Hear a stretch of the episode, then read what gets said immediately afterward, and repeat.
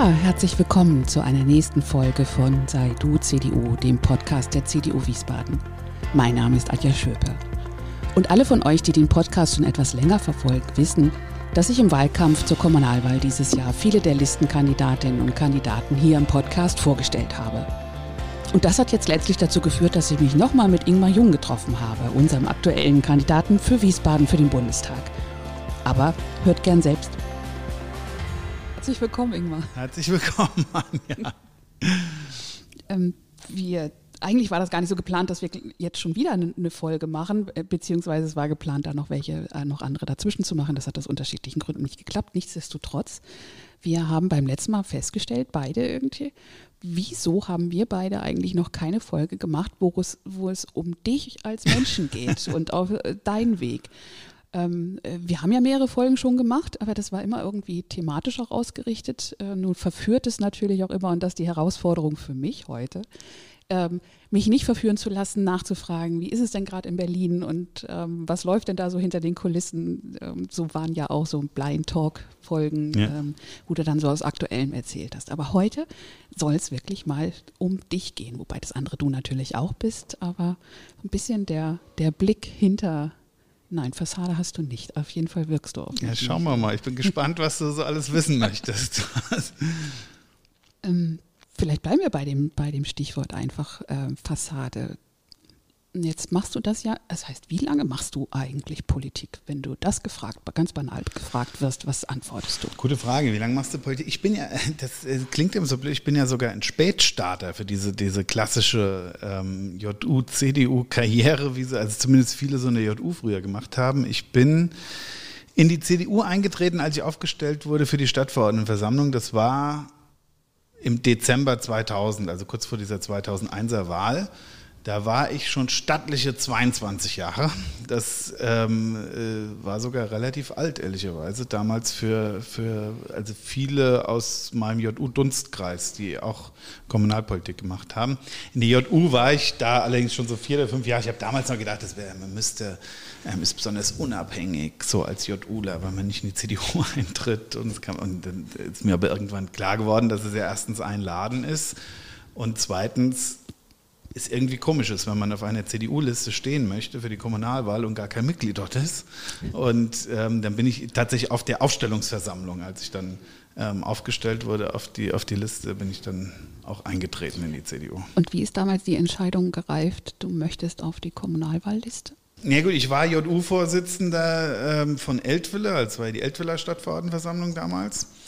Und ähm, ja, wir fühlten uns irgendwie nicht ausreichend repräsentiert in der CDU als JU. Und haben wir gesagt, gut, dann, dann dreht man doch mal an. Das darf man eigentlich heute als CDU-Kreisvorsitzender gar nicht mehr sagen. Dann haben wir, haben wir gesagt, wir haben da so einen JU-Vorsitzenden, der sollte mal irgendwie da jetzt vorne rein. Und dann haben wir uns erklärt, nee, der kann ja mal ein paar Jahre ähm, Ortsparat machen und dann gucken wir mal. Und dann haben wir gesagt, nö, das haben da andere Vorstellungen. Dann wurde ich auf Platz 28 aufgestellt und ähm, dann haben wir das gemacht, wo äh, jetzt äh, einige sich vielleicht wundern werden, wenn, äh, wenn ich das so locker erzähle. Dann haben wir gesagt, gut, dann machen wir halt eine Kampfkandidatur auf dem Parteitag.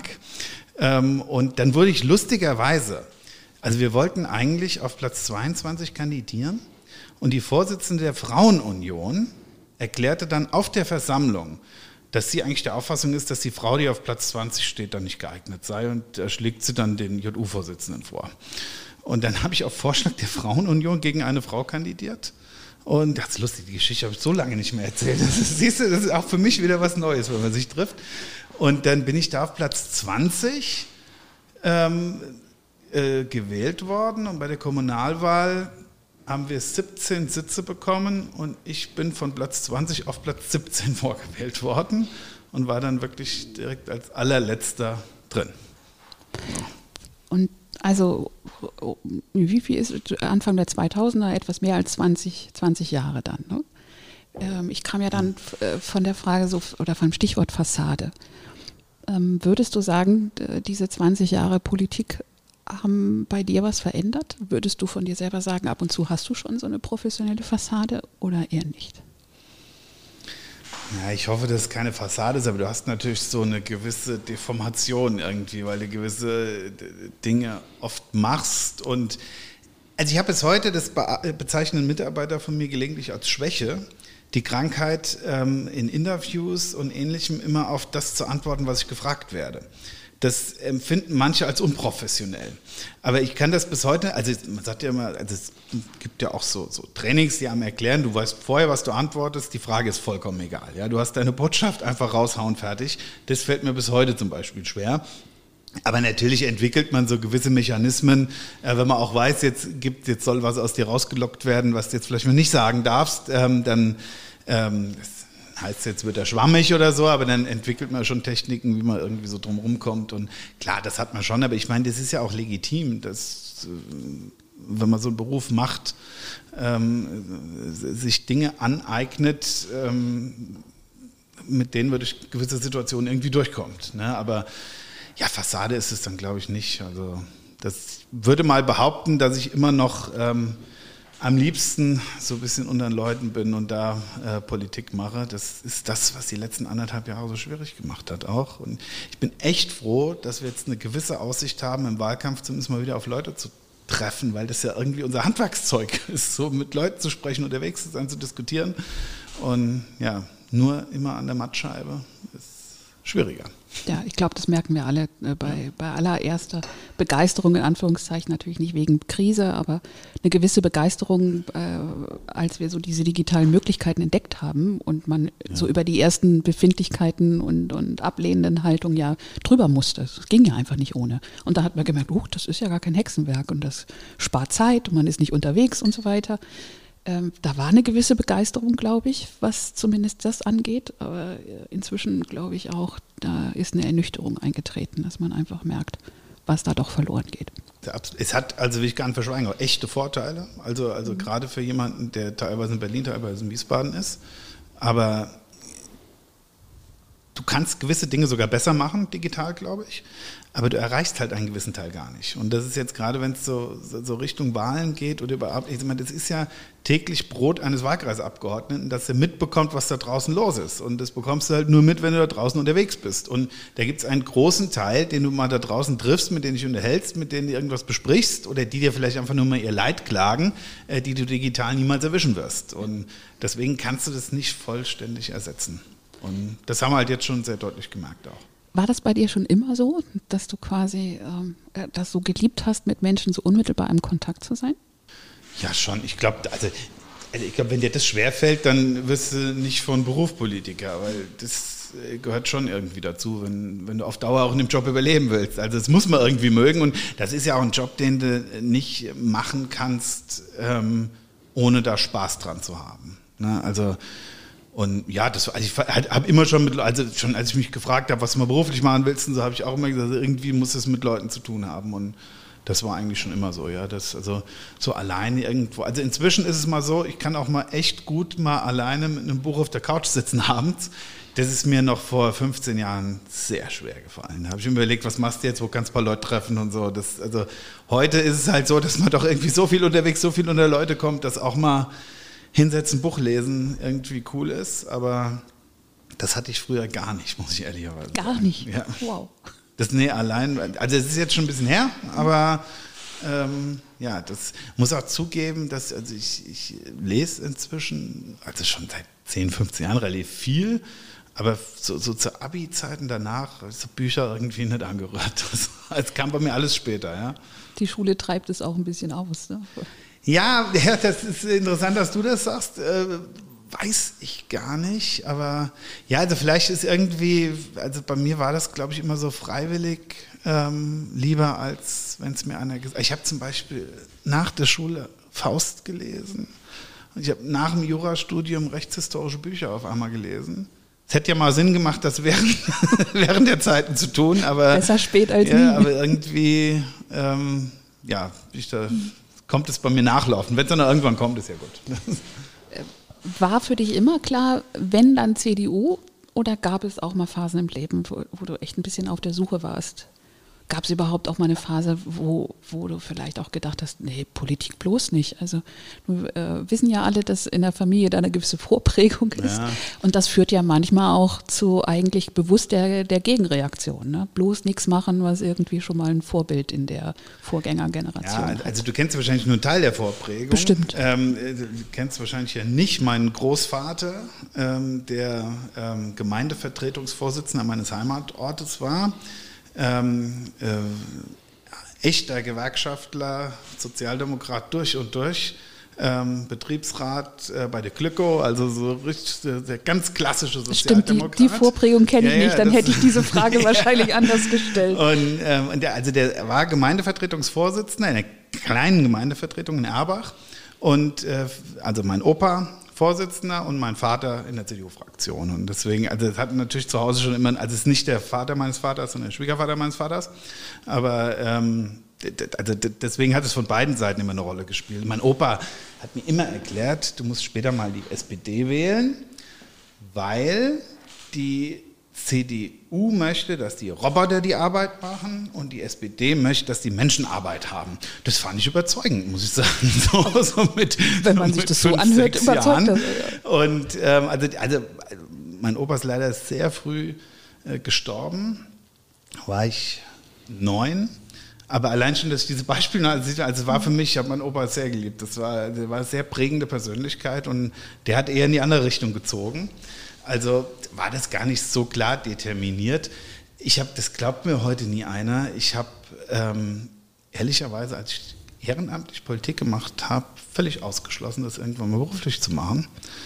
Da rutschst du ja auch irgendwann rein. Ne? Also, also ich wurde ja relativ früh Staatssekretär, ich war davor schon JU-Landesvorsitzender, ich sag mal, da, das sind so, irgendwann beschäftigt man sich damit und denkt, okay, das könnte vielleicht doch, aber also vor der JU-Landesvorsitzzeit habe ich es vollständig ausgeschlossen. Niemals machst du das. Ich hatte ja auch ganz andere ähm, äh, Berufsplanung eigentlich. Warum wolltest du es niemals?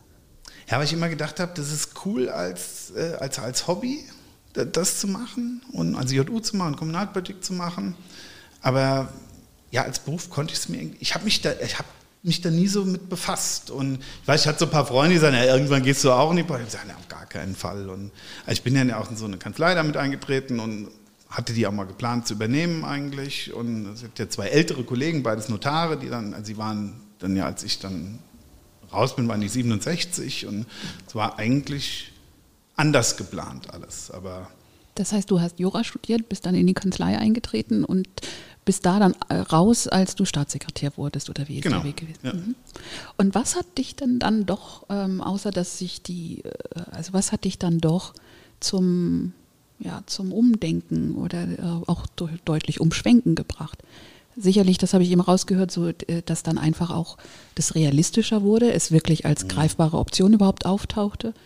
Ähm, aber das alleine kann es ja nicht sein. Also gab es irgendwo einen Moment, an den du dich erinnerst oder eine Phase, an der du dich erinnerst, wo du wirklich bewusst diese Entscheidung getroffen hast? Oder schlich sich das so ein und dann dachte, ach ja, den nächsten Schritt, wenn er sich jetzt auftut, tue ich dann auch noch? Ja, also bewusst kann man die oder sollte man die vielleicht gar nicht treffen. Also ich kenne viele, die sich zu frühen JU-Zeiten fest vorgenommen haben, später mal ein politisches Amt wahrzunehmen. Ich erinnere mich noch, ähm, wenn jetzt einer zuhört, der dabei war, waren ein paar dabei, äh, weiß er, wen ich meine. Ich habe mal einen äh, JUler kennengelernt, der am Abend seines JU-Eintritts sich bei mir vorstellte und mir direkt erklärt, er könne sich doch sehr gut vorstellen, mal das Amt des hessischen Innenministers zu übernehmen. Ähm, also so klare Karriereplanungen gehen eigentlich immer schief. Ähm, der ist inzwischen auch in der SPD übrigens. Vielleicht wird er da jetzt Innenminister, aber es wird da auch nicht klappen, glaube ich. Ähm, also sowas geht immer schief. Und also ich, natürlich leckst du dann doch irgendwie Blut. Also wir haben in der JU so ein paar Kampagnen gemacht. Wir haben damals für die Schuldenbremse wie wild gekämpft. Ähm, das hat dann tatsächlich geklappt. Hat uns kein Mensch zugetraut, dass wir uns auch teilweise gegen die CDU durchsetzen. Eine Kampagne gemacht für die Kommunalwahlen, waren da ganz erfolgreich.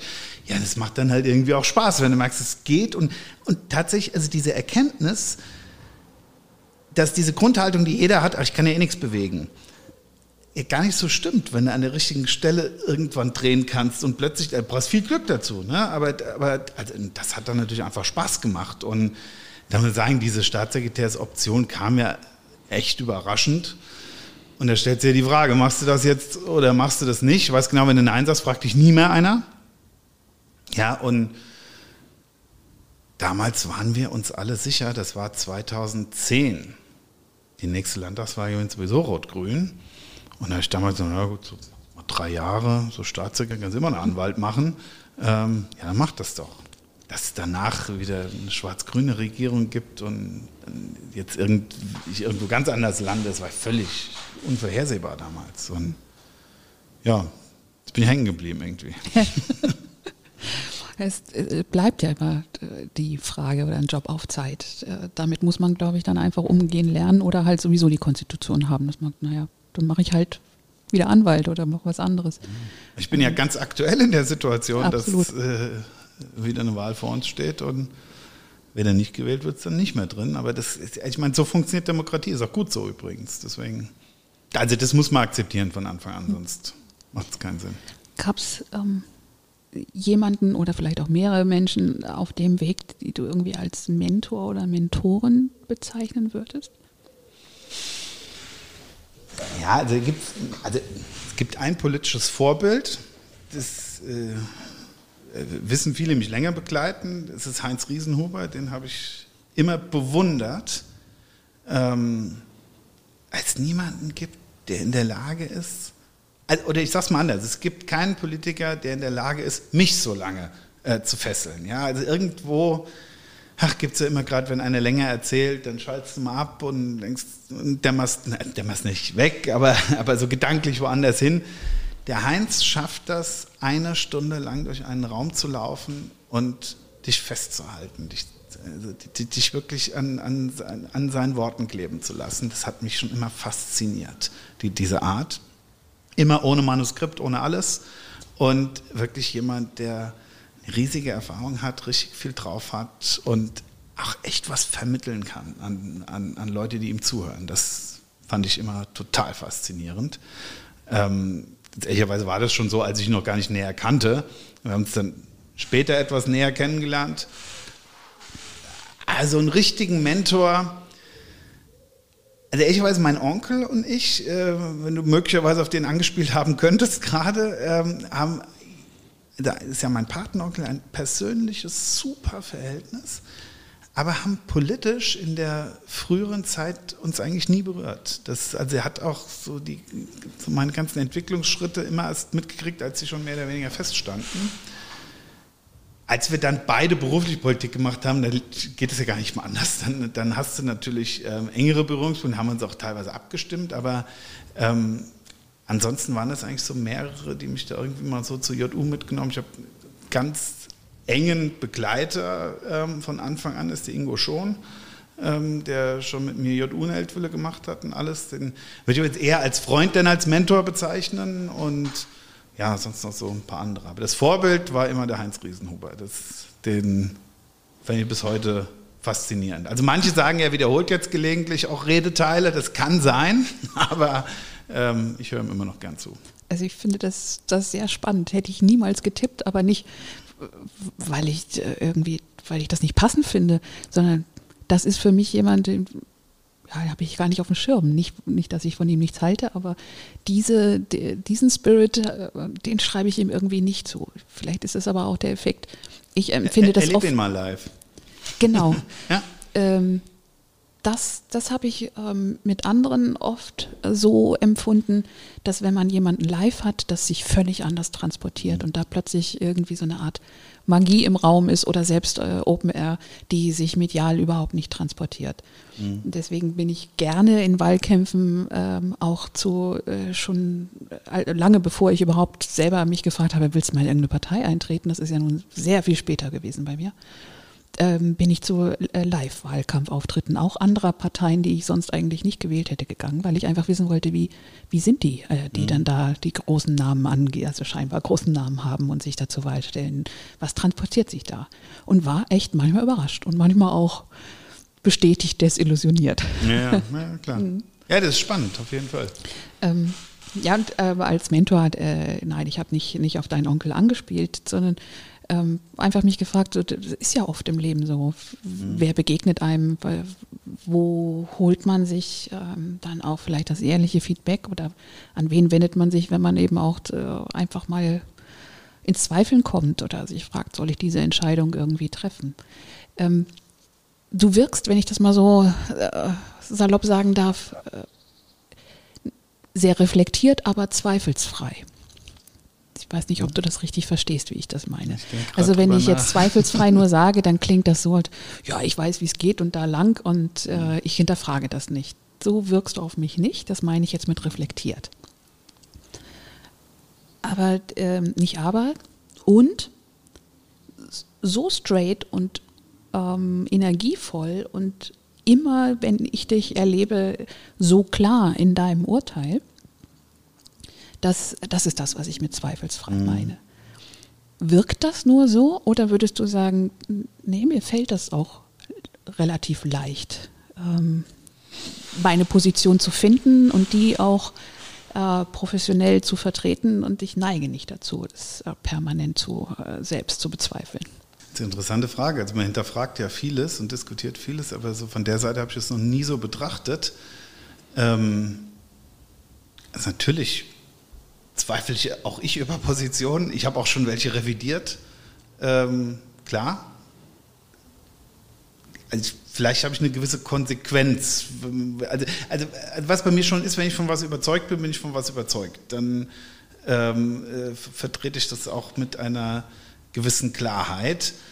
Aber also ich überlege gerade, also ich wäre selbst jetzt gar nicht so drauf gekommen. Also der Ingo, von dem wir es eben schon mal hatten, ähm, der hat mal einen Text zu meinem JU-Abschied geschrieben, den hat er überschrieben mit ein liebenswerter Chaot. Ähm, wenn ich es richtig im Kopf habe, ja, äh, ich weiß nicht, ob das jetzt ganz dein Bild widerspiegelt. Klingt jetzt gerade ein bisschen anders. Aber ähm, es könnte im Kern aber das Gleiche meinen. Ja, das könnte sein. Weiß ich nicht. Ich weiß es auch nicht. Gleich, gleich müssten wir uns jetzt zu dritt unterhalten. Ja, genau. Können wir das nächste Mal dazu holen vielleicht. Das ist also ja, nee, also es ist jetzt nicht so, dass ich ähm, also ich weiß sicher, dass ich ähm, auch mal daneben liegen kann. Das ist übrigens auch nichts Schlimmes. Ja, ich habe auch schon Fehlentscheidungen getroffen, aber also vielleicht ist es so, dass ich mit einer gewissen Konsequenz Dinge verfolge, wenn ich sie für richtig halte. Das, vielleicht ist das ähm, der Eindruck, den du hast. Was ich schon öfter bei mir festgestellt habe, wenn ich argumentiere und von etwas überzeugt bin, dann wirkt es oft emotionaler, als es ist. Ähm, Leute, die mich nicht kennen, nehmen das oft wahr, oh, jetzt wird er laut und jetzt wird er böse, jetzt wird er aggressiv. Das ist aber überhaupt nicht so, sondern ich habe da halt so eine gewisse Konsequenz dann offenbar auch in, in, in der Aussprache, die, ähm, die auch schon Leute erschreckt hat übrigens. Das, ähm, vielleicht ist das das, was du mit zweifelsfrei meinst. Aber ich frage mich gerade, ob ich irgendwie sagen könnte, ich hätte dich mal äh, nicht emotional erlebt, also wir, emotional wirkend. Das, das stimmt. Also mich verschreckt das in keiner Weise, ganz im Gegenteil, das ist eher das Energetische und, und das, was ich gut finde. Mhm aber also äh, wenn ich jetzt so an, an Vorstandssitzungen oder eben an Veranstaltungen, die wir in der CDU hatten, oder so, auch ähm, Rede irgendwie, die ich dann gesehen habe äh, von dir aus dem Bundestag, so wie gesagt, es gibt kaum oder eigentlich keine Phasen, wo ich dann da bist du sehr nüchtern und unemotional. Wobei emotional vielleicht das falsche Wort ist, weil energetisch und, und wirklich mit, mit Dynamik dahinter ähm, hat ja auch irgendwie was mit, mit emotionalen Wirken zu tun. Ja, siehst du, ich nehme das selbst anders wahr, muss ich echt sagen. Ich, ich höre das oft. Ähm, ich halte mich manchmal für nüchtern und sachlich. Wenn dann hinterher andere sagen, boah, da ist er wieder hier voll emotional reingehauen. Ja, also, ich nehme das selbst gar nicht. Ich stelle ja, wenn ich mal ein Video von der Rede sehe fest, wie ich rumwackel die ganze Zeit und die Hände da rumwerfe. das nehme ich selbst auch nicht wahr beim Reden. Das ist irgendwie. Also, also innerlich ist es etwas ruhiger, Gott sei Dank, als, als es nach außen aussieht, offenbar wenn, wenn du sagst, du merkst dann selbst, äh, wie du da rumhampelst. Ähm, das heißt, äh, so irgendwie, dann nimmt mal jemand beiseite und sagt, so, jetzt wirst du Berufspolitiker, jetzt coache ich dich, also jetzt kriegst du mal ein professionelles Rhetorik und, und, und sonst wie Training verpasst. Das passiert offensichtlich nicht oder verpasst man sich das irgendwann selbst. Hast du sowas mal auf deiner Strecke gemacht? Oder noch nie, ja, nee, noch nie, stimmt nicht. Ähm, einmal in der JU bei Michael Hofnagel, dem ehemaligen Taunussteiner Bürgermeister. Ich weiß es nicht mehr genau, wann es war. Ich weiß es aber, dass es an dem Tag war, als Sven Hannawald in Bischofshofen das vierte Springen in Folge gewonnen hat. Äh, das müsste 2000 2001 oder die 2001, glaube ich, gewesen sein. Also siehst du, wie lange das her ist. Es war weit vor der beruflichen Laufbahn, es war halt so ein JU-Seminar. Und ehrlicherweise haben wir es danach nie gemacht. Also die Leute draußen glauben ja auch immer, dass wir so täglich gecoacht würden, dass dir einer sagt, was du anziehen sollst und was du reden sollst. Und hier ein Training hast und da zehn Berater hast, hast ja alles nicht. Das ist, ähm, braucht man ja auch übrigens nicht. Und deswegen entwickelt sich da jeder irgendwie selbst. Ich kenne ein paar Kollegen, die das machen, beobachte aber bei einigen, dass die Gefahr sehr groß ist, dass die Authentizität verloren geht. Die reden dann mit einem Top-Manuskript, ganz geschliffen, jedes Wort sitzt, die Bewegung passt dazu, aber ich habe das Gefühl, das spielt eine Rolle. Ich, also es ist jetzt nicht bei allen so. Einige, die, die, also es gibt ja auch viele super Redner, aber wenn es zu geschliffen wird, also, den, also die Erfahrung habe ich jetzt wirklich schon oft gemacht, wenn du frei redest und authentisch redest, dann ist auch nicht so schlimm, wenn du mal einen Fehler machst oder dich mal versprichst oder so. Das wird dir viel eher verziehen, als wenn du so geschliffen daherkommst. Ich würde das sagen, auch schlechtes Coaching. Weil ein gutes Coaching baut doch das aus, was an Stärken ähm, ja. da ist, oder? Oder und schleift nicht ab, aber gut. Ja, ja, also vielleicht werden auch andere gut gecoacht, bei denen ich gar nicht weiß, dass sie gecoacht werden. Ich denke äh, nur, das wären super Redner, das kann ja auch alles sein, ja, aber, aber ich kenne so zwei, drei Fälle, denen hätte ich vielleicht eher gelassen. Ähm, auch übrigens so ein bisschen Dialekt, habe ich früher gedacht, musst du dir abtrainieren.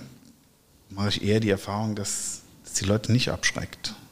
Das gar nicht so schlimm finden. Ich glaube, du kriegst auch äh, oft das, das äh, Feedback, dass gerade diese, dieses authentisch sein, die, dieses einfach bodenständige Sein und nahbar sein eine Stärke von dir ist, oder? Um Menschen zu gewinnen. Schon eher, ja.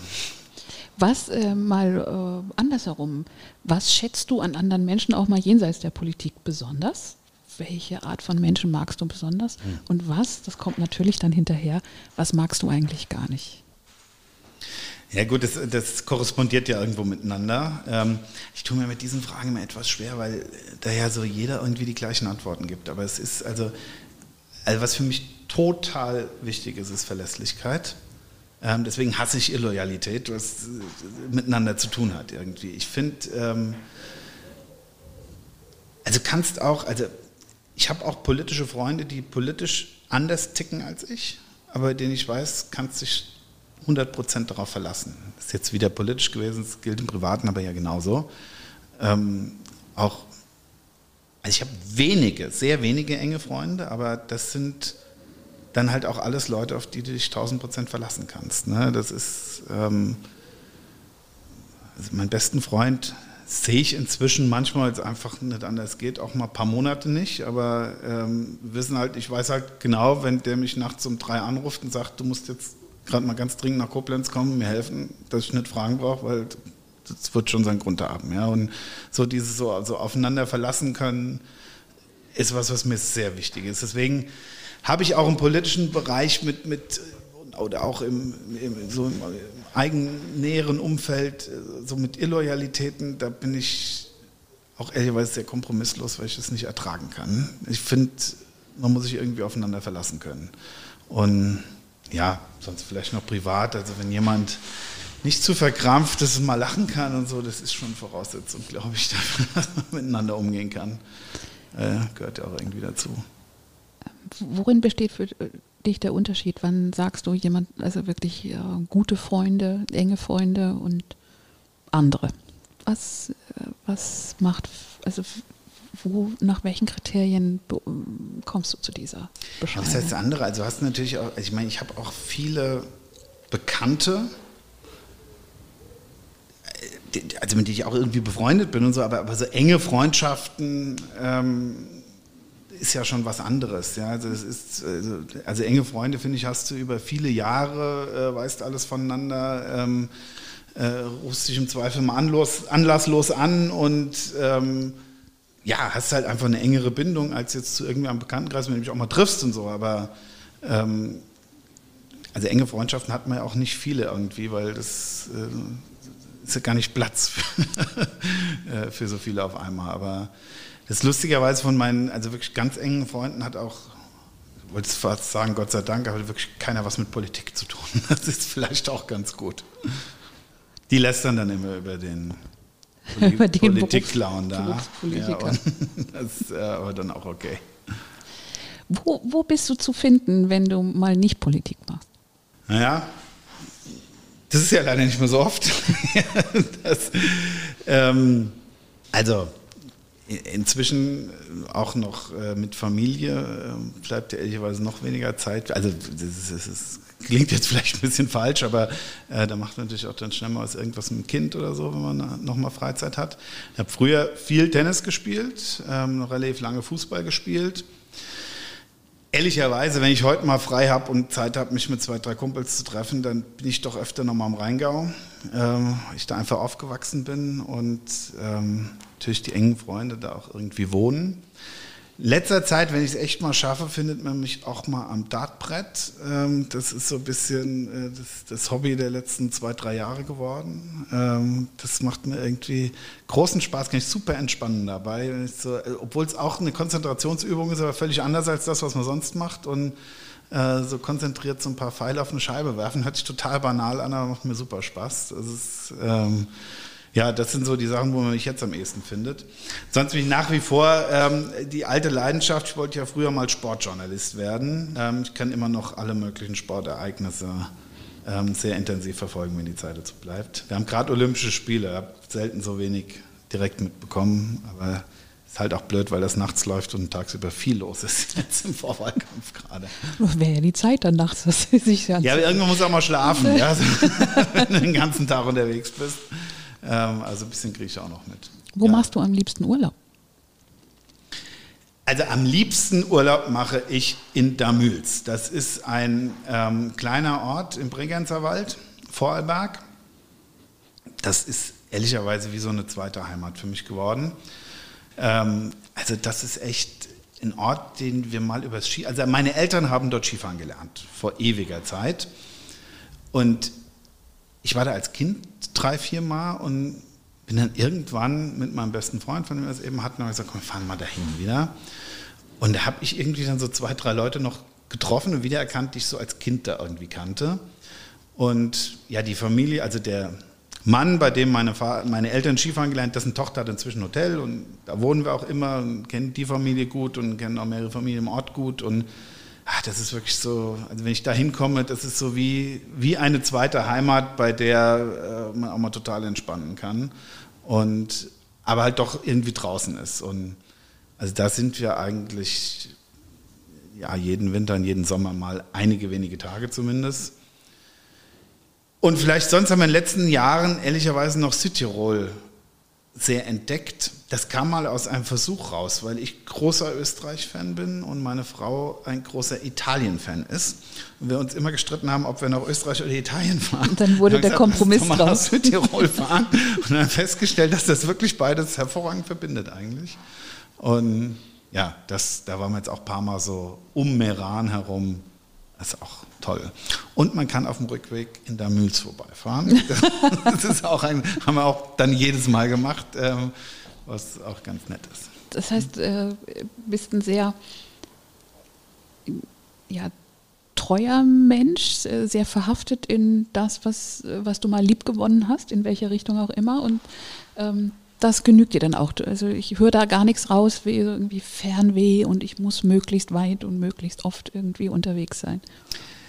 Nee, also, ähm, also wir planen seit zehn Jahren einen USA-Urlaub, der bisher ähm, immer an irgendetwas gescheitert ist. Ähm, äh, Südafrika, muss man ehrlicherweise sagen, waren wir neun Tage mal, also in Stellenbosch, ähm, also um Kapstadt rum, allen möglichen Weingütern, das ist Ein Traum. Paradies. Da war ich auch schon mal, das ist einfach der Hammer. Das, äh, ich muss sagen, ich, wir waren mit meinem Bruder dort, der ein halbes Jahr dort in einem Weingut gearbeitet hatte und natürlich auch dann alle dort kannte der mir vorher gesagt hat, er will jeden Tag zwei Weingüter besichtigen. Und ich habe ihm gesagt, wir fahren dann nicht nach die, an die Mosel, wir fahren nach Afrika. Ja? Ist, und als ich dann aber dort war, wusste ich, warum er das gemeint hat. Also es ist einfach fantastisch.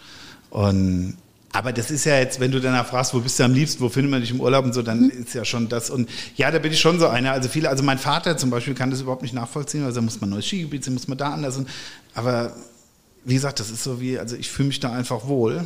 Und das ist schon so, wenn du so ab dem Bodensee dann anfängst da hochzufahren, die Orte da kennst und ist irgendwie schön einfach da. Und ähm, wie viel versteht dein Sohn inzwischen davon, was du machst? Ich erinnere mich noch an letztes Jahr, Papa Berlin hat jetzt zu. Wegen Corona. Genau, Berlin hat jetzt zu. Hat er, ja, es war wegen Corona, es war vor allen Dingen auch, weil er das entschieden hat, dass er es jetzt zu hat, weil er nicht wollte, dass der Papa dahin fährt. Also das weiß ich ehrlicherweise nicht. Der weiß, dass der Papa öfter in Berlin ist. Der weiß natürlich nicht, was der da macht. Also irgendwie hat er neulich mal meiner Frau erzählt, dass ich im Bundestag arbeiten würde. Ähm, keine Ahnung, woher der das weiß. Wie alt ist er jetzt? Also er wird dreieinhalb im September. Und ja, also meine Frau war schwanger bei der letzten Wahl, deswegen kann man das jetzt relativ leicht. Ähm, das, war, das, wusste nur am Wahlabend noch keiner. Und ähm, also was mein, das hat mein Schwiegervater mir erzählt. Er hätte, also der, der gehört tatsächlich zu dem Teil der Bevölkerung, die auf Phoenix Bundestagssitzungen schauen gelegentlich. Und der schaute da wohl eine Regierungserklärung von äh, äh der Kanzlerin. Und da kam wohl mein Sohn rein und hat gesagt, Opa, arbeitet da der Papa. Wow, mit dreieinhalb. Keine, keine Ahnung, woher, aber irgendwie kriegt er das mit. Ehrlicherweise bin ich gespannt, wenn jetzt äh, der Papa überall in der Stadt hängt, ähm, wie er das so wahrnimmt. Aber Dannys Kinder fanden es ja ganz cool. ja, das hat sie erzählt. Es ja? gab eher ähm, kurz vor dem Familienkrieg, weil es darum ging, wer von den beiden da mit auf dem Plakat ist oder nicht oder warum dann nur eine, äh, ein Kind dort gelandet ist. Also von hinten jedenfalls. So war das. Ja, ja auf der Schaukel hinten, ja, aber sie hat es ja dann dadurch gelöst, dass, dass Raffi so hoch geschaukelt ist, dass er aus dem Bild draußen war. Das hat er dann wieder akzeptiert. Hast du auch Bilder mit deiner Familie gemacht? Also wir haben natürlich wie immer alle möglichen Bilder gemacht, auch mit Familie und allem. Und es gibt ein Bild, bei dem wir nicht genau wissen, wie wir es einsetzen, bei dem man meinen Sohn auch verdeckt, also quasi von hinten und auch ein bisschen verdeckt sehen könnte. Aber sonst, also es gibt natürlich auch Familienbilder, die also wissen wir aber nicht genau, ob man die auf einer Homepage oder so einsetzen. Äh, hast du mir eigentlich genau erzählt, warum es dann früher, also damals die CDU geworden ist und nicht dann doch gerade wegen Großvater der, die SPD. Ja, also die SPD hatte da eher geringere Chancen. Ich habe also, also was bei mir relativ früh klar war, war, dass so, ein, so eine Idee von Politik, die mehr auf Freiheit des Einzelnen, auf individuelle Verantwortung abzielt, eher meiner Vorstellung entspricht als so ein kollektivistischer Ansatz. Das war relativ klar. Aber das hätte ja auch zur FDP führen können. Ich habe dann ehrlicherweise mich auch mal versucht, bei der FDP zu informieren. Da gab es keine Julis damals bei uns. Und da habe ich irgendwie gedacht, guckst du mal bei, bei, der, bei der JU. Und dann habe ich damals eine E-Mail geschrieben an den JU-Kreisverband Rheingau-Taunus. Das schon interessiert wäre, ob man da irgendwo hinkommen könnte. Und ähm, ja, das hat niemand beantwortet, weil niemand diese E-Mails gelesen hat. Die haben halt so eine Adresse eingerichtet. Damals kommunizierte man eben noch anders. Und dann war so, da habe ich schon gesagt, können mich alle mal, Entschuldigung, äh, so, da machst du halt da irgendwie gar nichts, wenn da keiner Interesse hat. Und dann kam meine Cousine irgendwann mal und sagte, ach, da ist in Rauntal so eine Gründungsversammlung JU Eltville, willst du da nicht mal hingehen? So, und ähm, dann bin ich da mit meiner Cousine hin, außer uns waren da noch zwei. Einer davon war der Ingo Schon, über den wir vorhin schon mal gesprochen haben, den ich an dem Abend ähm, also kannte, den so entfernt, aber dann da wirklich kennenlernte. Und dann ähm, ja, dann, dann haben wir gesagt, okay, probieren wir das mal irgendwie aus. Ob uns, sind wir auch nicht eingetreten. Also wir schauen erst mal, gehen mal mit. Ja, irgendwie war es dann doch Mitglied und dann äh, war dann irgendwie Kreisdelegiertenversammlung. Und dann sind wir da zum ersten Mal auf so eine Veranstaltung gefahren. Und dann kam der Ingo zu Beginn der Veranstaltung mit einer Liste, ähm, wen ich nachher zu wählen habe und wen nicht bei der Kreisvorstandswahl. Dann habe ich dem einen Vortrag gehalten über Demokratie und wer hier selbst entscheidet und es gibt keine Zwänge und bla bla bla. das, ich glaube, am Ende habe ich dann vermutlich doch so gewählt, wie er es mir gesagt hat. Und ähm, ja, heute weiß ich auch, dass das alles ein bisschen anders funktioniert. Aber das waren so die ersten Schritte. Ja, und irgendwie war man dann da drin und hat sich da wohlgefühlt. Und ähm, heute weiß ich auch, dass es richtig war. Also das muss ich ehrlicherweise sagen. Also es gibt... Ähm, Also gezweifelt, dass ich in der richtigen Partei bin, habe ich noch nie. Das muss ich wirklich sagen. Also natürlich gibt es mal Momente, bei denen man mit der eigenen Partei nicht einverstanden ist. Aber dass es so wäre, dass man sich überlegt hätte, eine anderen sein zu können, das habe ich absolut noch nie gehabt. Und das wird dann nicht mehr passieren. Das ist aber eigentlich wie in einer guten Beziehung. Also grundsätzlich weiß man, man ist richtig, aber das kann ja, darf ja nicht dazu führen, dass, dass man nicht auch mal unterschiedlicher Meinung sein kann. Ja, und ja. gerade Partei lebt ja doch auch davon. Wobei ich manchmal, äh, ehrlich gesagt, ein bisschen äh, dran zweifle, ob alle das so sehen. Also, äh, dass es auch innerparteilich einfach unterschiedliche Positionen und, und dann auch Auseinandersetzungen geben darf. Das muss doch sogar so sein ja. in einer Volkspartei. Das, kann doch, das hat uns doch früher übrigens stark gemacht, dass wir einen ganz starken ähm, sozialpolitischen Flügel hatten und gleichzeitig einen sehr wirtschaftsliberalen und auch einen sehr christlich-konservativen, die aber voneinander wussten, dass sie sich eigentlich gegenseitig brauchen ja, und die auch durch den Diskurs miteinander sich weiterentwickelt haben. Und in der Tat, heute gibt es das öfter, dass die Leute meinen, man müsste sich jetzt für eine Richtung entscheiden. Aber das ist ja gerade nicht Stärke der Volkspartei, sondern Merkmal ist ja, dass man diese verschiedenen Strömungen und, und Flügel hat und die alle miteinander vereinigt. Und das ist übrigens auch das, was die Leute der CDU am ehesten zutrauen, was die CDU auch am besten kann. Jeder anderen Partei traust du eine bestimmte Kompetenz in einem bestimmten Gebiet zu. Aber verschiedene Interessen miteinander in Verbindung zu bringen, das können eben nur Volksparteien. Und äh, deswegen ist es gerade wichtig, gebe ich dir völlig recht, gerade wichtig, dass du das hast. Und das, glaube ich, wird unter dem jetzigen Parteivorsitzenden wieder deutlich mehr der Fall sein, als das in den letzten Jahren war. Was ja auch viele einfordern und sich herbeisehen, ja, äh, wenn äh, nicht wenige durchaus mit äh, ihre Hoffnung mit anderen mit einem anderen Vorsitzenden verbunden haben. Aber die Sehnsucht, dass das wieder zurückkommt, dass man auch wirklich äh, diskutiert und das auch offen also, äh, das einfach zur Kultur gehört, das scheint mir so zu sein. Aber und es ist ja auch ein Stück weit zurückgekommen. Ne? Also man hätte mhm. sich das doch gar nicht vorstellen können, dass bei uns mal drei gegeneinander, zwei gegeneinander ähm, und Parteivorsitz und danach der knapp Unterlegene den ersten unterstützt und sagt, ich bin in deinem Team und so. Das, das ist doch genau das, was das ausmacht. Das wäre doch vorher undenkbar gewesen. Und das ist schon ein Stück äh, Rückgewinn an politischer Kultur, den wir da haben. Jetzt ist sie wieder diese Leidenschaft wieder da. Ja, schön. Ja, da wurde ich eigentlich permanent genau. ja, ich finde, äh, macht total Spaß. Jetzt, äh, man ist dann immer so versucht, dann da weiter zu sprechen und dann jetzt will ich dich aber trotzdem noch mal ein bisschen zurückholen, äh, auch zu einer Leidenschaft. Ähm, Rheingau hast du gesagt. Ähm, mhm. Kommst du gebürtig äh, aus dem Rheingau? Bist du dort geboren, äh, die ganze Zeit hier gewesen oder wie ist eigentlich dein, ja, also dein Leben verlaufen? Geboren bin ich in Wiesbaden, mhm. was immer nur daran liegt, ähm, dass wir äh, in Eltville kein Geburtskrankenhaus hatten.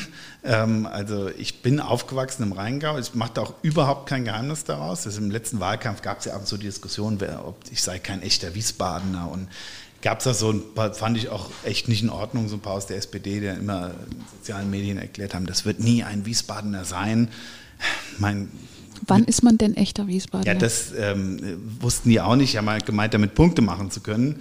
Ähm, mein Mitbewerber ähm, ist lustigerweise, hat er auch im Rheingau-Taunus gewohnt, bevor er nach Wiesbaden kam, aber das, also er kam natürlich viel früher dann. Aber ich bin, also ich bin hier geboren. Interessanterweise wohne ich jetzt in derselben Straße sogar ähm, wie mein Geburtsort. Das habe ich aber auch erst festgestellt, als wir da hingezogen sind, dass das, äh, wenn du die Verbindung durchziehst, sogar eine Straße am Ende ist. Das Geburtskrankenhaus oder, oder was? Genau, ja. Mhm. ja. Ja, das ist und ähm, nee, aber ich bin aufgewachsen in Erbach im Rheingau, in einem Weingut, das wissen, glaube ich, die meisten, und habe da auch die ersten 39 Jahre meines Lebens ähm, verbracht und gewohnt. Und ich fühle mich in Wiesbaden total wohl. Ich bin auch zu Hause hier, aber Heimat ist eben der Rheingau. Ist ja auch nicht weit weg. Und ähm, das kriegst du auch nicht raus, muss auch nicht so sein, glaube ich. Und ja, ist ja nicht weit weg. Was macht, was macht Wiesbaden für dich besonders? Ja, Wiesbaden muss ja schon sagen. Ich war hier auch in der Schule dann, ähm, also ab, ab der 11. Klasse. Wir hatten ja eines dieser, kennst dich da ja aus, dieser eigenartigen äh, Mittelstufengymnasien in, in Eltville, also ohne Oberstufe. Eigenartig, ja. weil sie keine Oberstufe haben. Ja, ja, klar. So. Und ähm, dann bin ich einfach nicht nach Geisenheim, war eine Zubringerschule für Geisenheim, aber Klarental ist einfach näher von, von uns aus. Ähm, bin ich dann nach Klarental in die Schule gegangen, war dann auch in Wiesbaden. Ja, und da hast du natürlich das dann auch noch alles, also da, da erlebst du Wiesbaden ja dann von innen noch ganz anders und ähm, da habe ich auch später da eh gearbeitet. Also was ich an Wiesbaden so schätze, dass es so eine Mischung ist irgendwie aus, ja doch so ein ganz bisschen Großstadt, aber doch überschaubar, familiär und kannst du ehrlicherweise deine Innenstadttermine fast zu Fuß alle machen, ähm, aber mal locker mit dem Bus ähm, bist überall schnell. Irgendwie kennen sich die Leute auch. Das heißt, manche empfinden es als provinziell, aber ich finde es gerade äh, sympathisch. Und dann hat Wiesbaden ja allein, ach, wenn du was sehen willst, so viel zu bieten. Also wenn du siehst, die Innenstadtparks, die wir haben, die Bausubstanz in, in, in Wiesbaden, das Rheinufer unten, also es gibt so viel Verschiedenes auf so engem Raum, irgendwie so, so, so, so ein süßes Städtchen mit ähm, irgendwie doch dörflichen Strukturen und überschaubar und schön. Das also gefällt mir einfach, muss ich sagen. Das, und deswegen war für uns die Entscheidung auch so leicht nach Wiesbaden. Also ähm, es gibt Kollegen, die tatsächlich auch aus politischen Gründen umgezogen sind irgendwo hin. Und da ich mal um Gottes Willen, ob wir sowas machen würden, aber äh, wir haben von Anfang an gesagt, es gibt durchaus härtere Schicksale, als, als nach Wiesbaden ziehen zu müssen. Und ja, also uns gefällt es hier und kann man nicht vorstellen, dass wir, also da müsste uns schon echt jemand gut überzeugen, dass wir noch, noch mal woanders hinziehen irgendwie. Danke dir für diesen Einblick in, ja, in gerne. Äh, Ingmar Jung als, äh, als Menschen und so ein bisschen hinter die Fassade schauen, wobei es gar keine Fassade gibt. Das um ist das, schön, wenn du die, das so die, siehst. Die, äh, den Kreis dann zu schließen. Ja? Schön, hat Spaß gemacht, wie immer. Danke. Ja, und was auf der Aufnahme nicht drauf ist, ich aber jetzt einfach mal erzähle. Nach dem Gespräch hat Ingmar mir gesagt, ich hätte ihn ganz viel gefragt, mit dem er überhaupt nicht gerechnet hätte. Aber auch vieles, von dem er sicher war, dass ich es fragen würde, überhaupt nicht.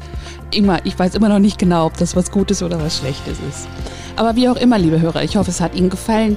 Und wenn Sie Vorschläge haben Mensch, für Themen oder Gäste, die ich mal einladen könnte, Themen, die ich mal im Podcast aufrufen könnte, schicken Sie es mir gerne an podcast-wiesbaden.gmx.de. Ihre Anja Schöpe.